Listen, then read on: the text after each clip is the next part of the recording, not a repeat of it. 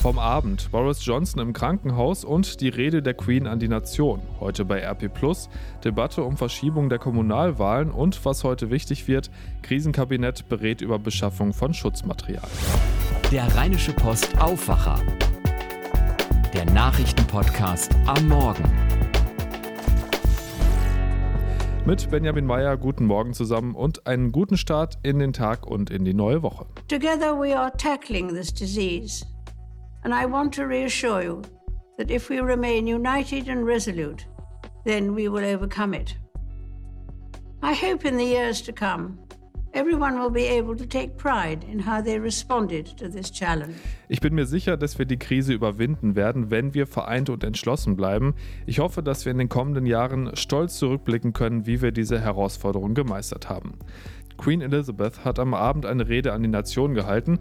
Daran hat sie die Briten zum Durchhalten und zu eiserner Disziplin in der Coronavirus-Pandemie aufgerufen. Abgesehen von den traditionellen Weihnachtsansprachen war das erst das vierte Mal, dass sich die Queen in dieser Form an die Nation gewandt hat. Vorher nur beim Tod ihrer Mutter, vor der Beisetzung von Prinzessin Diana und während des Golfkriegs 1991. Christoph Meyer berichtet für die Deutsche Presseagentur aus London. Christoph, wieso denn jetzt dieser Schritt der Queen? Sie kann ja nicht sagen, was der Johnson macht, passt mir nicht. Ich übernehme mal, oder? Ja, die Queen handelt bei solchen Fragen nicht auf eigene Initiative, sondern nur auf Wunsch des Premierministers. Sie ist zwar das Staatsoberhaupt, aber kritisieren darf sie die Regierung nicht. Was sie wirklich denkt, das bleibt hinter den Palastmauern. Dass sie jetzt eine Ansprache gehalten hat, ist ein Signal, dass die Lage in Großbritannien wirklich brenzlig wird. Die Zahl der Toten steigt mit atemberaubender Geschwindigkeit. Von Verhältnissen wie in Italien oder in Spanien ist man hier nicht mehr weit entfernt. Wir haben ja gerade schon kurz reingehört. Äh, wie hat die Queen denn in ihrer Rede auf dich gewirkt? Was waren so die wesentlichen Inhalte? Die Queen wirkte wie immer nüchtern und ernst. Sie hatte zwei Botschaften. Erstens rief sie die Briten zur Selbstdisziplin und zum Durchhalten auf und zweitens machte sie ihnen Mut. Trotz Entbehrungen und der Trennung von Familienangehörigen gebe es Hoffnung. Sie erinnerte dabei an den Zweiten Weltkrieg, den sie als Jugendliche miterlebt hat. Auch das habe man durchgestanden. Wir werden uns wiedersehen, sagte die Queen. Vielen Dank nach London und von da gab es heute Nacht dann direkt die nächste Meldung, was Corona angeht. Premierminister Boris Johnson ist wegen seiner Coronavirus-Erkrankung ins Krankenhaus gebracht worden. Johnson hatte vor über einer Woche bekannt gegeben, dass er infiziert ist und sich dann in seine Dienstwohnung zurückgezogen. Da er wohl immer noch Fieber hat, wurde er laut Regierungssprechern jetzt vorsorglich eingeliefert. Schauen wir auf Deutschland. Wir haben den nächsten Zuhausebleiben Härtetest in der Corona-Krise wohl im Großen und Ganzen bestanden. Am ersten richtigen Frühlingswochenende mit Sonne und um die 20 Grad haben sich wohl die allermeisten Menschen an die Auflagen gehalten, die die Ausbreitung des Virus bremsen sollen. Es gab aber auch Probleme. In Düsseldorf zum Beispiel, da mussten Polizei und Ordnungsdienst eine Menschenmenge an der Rheintreppe auflösen. Knapp 200 Leute hatten sich da versammelt, zwar in den Zweiergruppen, die ja erlaubt sind, aber es waren dann einfach zu viele, um den Abstand Abstand einzuhalten. Um genau sowas zu verhindern, also dass sich Leute zu nahe kommen, gibt es seit dem Wochenende am Phoenixsee in Dortmund eine ganz spezielle Regelung. Da hat das Ordnungsamt die Spaziergänger mit Schildern gebeten, nur im Uhrzeigersinn um den See zu gehen, damit sich möglichst niemand entgegenkommt. Ein großes Thema waren am Wochenende auch nochmal ausgefallene Reise- und Kultur- oder Sportveranstaltungen. Die Bundesregierung hatte ja letzte Woche mitgeteilt, dass es da statt einer direkten finanziellen Erstattung Gutscheine für geben soll, um zum Beispiel Veranstalter und Reisebüros zu entlasten. Wer seinen Gutschein bis Ende 2021 nicht einlöst, soll dann sein Geld zurückkriegen und in Härtefällen soll das auch schon vorher gehen. Gab natürlich trotzdem viel Kritik, weil man sich ja schon fragt, was ist eigentlich, wenn der Veranstalter in der Zwischenzeit pleite geht? Dann sehe ich meine Kohle wahrscheinlich niemals wieder. Da scheint es jetzt aber eine Lösung für zu geben. Der Tourismusbeauftragte der Bundesregierung, Thomas Barreis, hat angekündigt, dass der Wert der Gutscheine staatlich abgesichert wird. Das gilt dann wohl alles für alle Tickets, die vor dem 8. März gekauft wurden. Die EU muss das Ganze aber noch absegnen. Und da bleiben wir gleich mal beim Thema Sportveranstaltungen. Das hat Fußballfans am Wochenende echt in der Seele wehgetan, kann ich aus eigener Erfahrung sagen. Absolut perfektes Wetter, ob zum selber kicken oder für den Stadionbesuch und im ganzen Land rollt kein Ball. Viele Clubs hoffen, dass sich das möglichst bald ändert und vielleicht wirklich im Mai wieder gespielt werden kann, wenn natürlich auch mit Geisterspielen, also ohne Zuschauer. Laut Kicker droht 13 von 36 Profiklubs in Deutschland die Insolvenz, falls nicht bald wieder gespielt wird. Trotzdem gibt es natürlich viel Kritik an solchen Gedankenspielen, allein schon, weil ja eigentlich jeder Spieler immer wieder getestet werden müsste.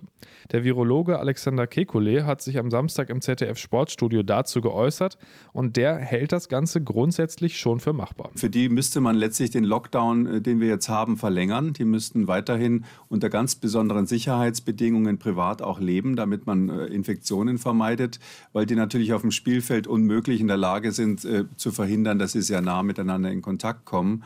Man müsste die regelmäßig testen, praktisch für, jedes, für jeden Spieltag müsste man die erneut testen. Ich habe das mal überflogen, das wären so um die 20.000 Tests, die man dann bräuchte, um die Saison zu Ende zu machen. Zum Vergleich, ähm, Deutschland schafft im Moment ungefähr 100.000 Tests am Tag. Das wird sich noch steigern.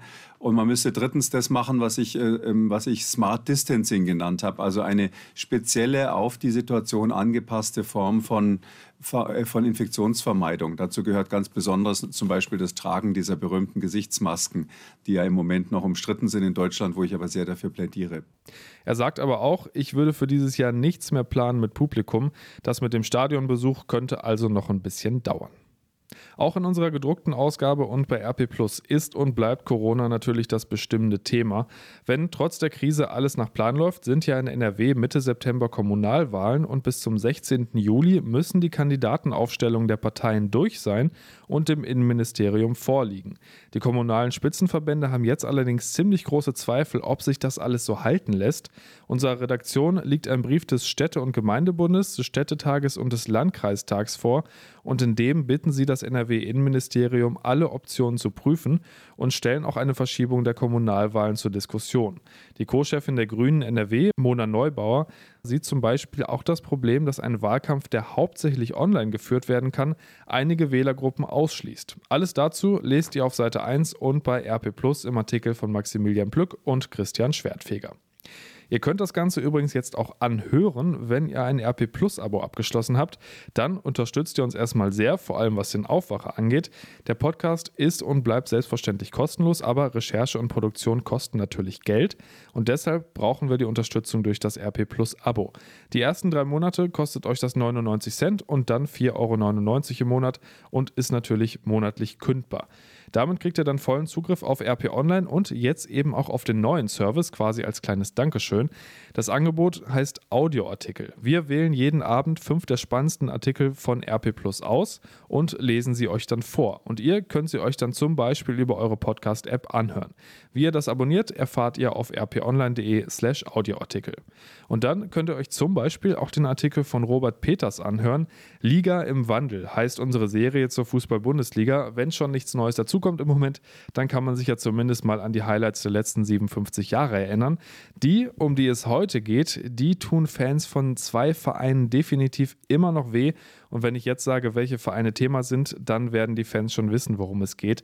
Bayer Leverkusen und Schalke 04. Ja, die Jahre, in denen Leverkusen zu, sorry, Vizekusen wurde und die 4 Minuten 38 Sekunden, in denen Schalke dachte, wir sind Meister, um dann von den Bayern ins Tal der Tränen gestürzt zu werden.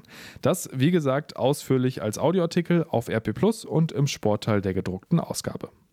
Und jetzt schauen wir, was es für News aus Düsseldorf gibt. Das weiß Charlotte Großer aus den Antenne Düsseldorf Nachrichten. Guten Morgen, Charlotte. Guten Morgen, Benjamin. Wir starten mit guten Nachrichten. Viele Menschen in Düsseldorf bieten gerade anderen ihre Hilfe an. Zum Beispiel, indem sie für die Hilfsbedürftigen einkaufen oder mit dem Hund rausgehen. Eine weniger schöne Info kommt vom Kinderschutzbund. Der befürchtet nämlich, dass die häusliche Gewalt gegenüber Kindern zunehmen könnte. Und dann sprechen wir auch noch über die Spieler der Fortuna, denn für die geht's fürs Training jetzt auch wieder raus. Immer mehr Düsseldorfer melden sich bei der Stadt, um hilfsbedürftigen Menschen im Alltag zu helfen. Bisher haben knapp 600 Freiwillige, darunter auch mehrere Unternehmen, ihre Hilfe angeboten. Antenne Düsseldorf-Reporter Robert Janz hat mit dem zuständigen Sozialplaner Wolfgang Gerhardt über die aktuelle Situation gesprochen. Wolfgang Gerhardt sagt, die Welle der Hilfsbereitschaft sei riesig. Häufig sind es die klassischen Hilfsangebote, einkaufen gehen, Post wegbringen oder mit dem Hund rausgehen. Um die Flut an Hilfsangeboten zu koordinieren, haben Gerhard und sein 14-köpfiges Team eine Datenbank erstellt. Hier wird unterschieden zwischen engagierten Bürgern und Menschen mit medizinischer Qualifikation. Und auch rund 30 Firmen haben sich bei der Stadt gemeldet.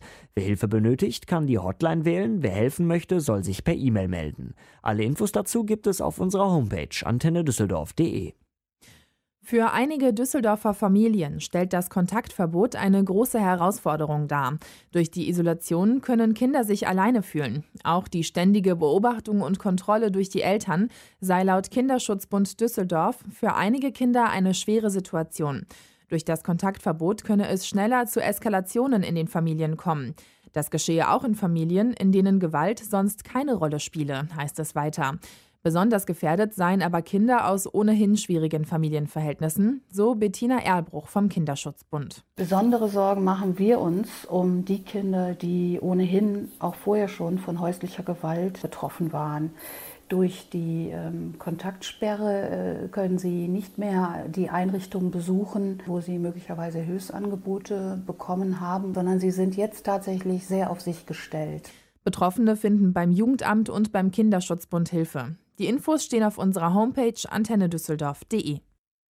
Die Fortuna trainiert ab heute wieder in Kleingruppen. Nach der aktualisierten Corona-Schutzverordnung dürfen Profisportler das wieder. Natürlich unter Beachtung der geltenden Hygiene- und Infektionsschutzmaßnahmen. Trainieren werden die Profis in Zweiergruppen auf dem Gelände des Nachwuchsleistungszentrums am Flingerbruch. Die Spieler werden zu den Trainingseinheiten individuell anreisen und zeitversetzt trainieren. Das Trainingsgelände bleibt für die Öffentlichkeit verschlossen. Zuvor hatten die Spieler mit personalisierten Trainingsplänen zu Hause gearbeitet. Und das war's soweit von mir. Die Lokalnachrichten gibt's auch immer um halb bei uns im Radio und zum Nachlesen auf antennedüsseldorf.de. Vielen Dank, Charlotte. Und damit sind wir bei heute angelangt. Am Vormittag will das Corona-Krisenkabinett über die Probleme bei der Beschaffung von Schutzmaterial gegen das Coronavirus beraten. Arne Beckmann berichtet für die Deutsche Presseagentur darüber. Arne, die Versorgungslage ist ja, was das angeht, mehr als angespannt. Das Deutsche Rote Kreuz bezeichnet die Versorgung mit Schutzbekleidung in Pflegeheimen und bei ambulanten Pflegediensten als völlig unzureichend.